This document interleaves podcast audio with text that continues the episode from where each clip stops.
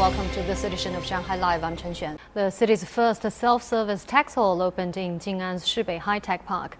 Up to 3,500 businesses in the surrounding four square kilometer area will be able to file their taxes faster and easier than ever before. Sun Siqi takes a look. The computers are programmed to process every tax issue. To receive a paper invoice, a company rep would previously either have to go to a bureau or wait up to two days for delivery. Now they just need to show their ID, type in their taxpayer number, and print the forms. For tax returns, a business representative would normally have to go to a service hall to submit the essential documents. Now they can simply call the bureau at one of the machines and send the paperwork over through the scanners. It will help with regional economic growth. We hope such locations pop up in more places in the city.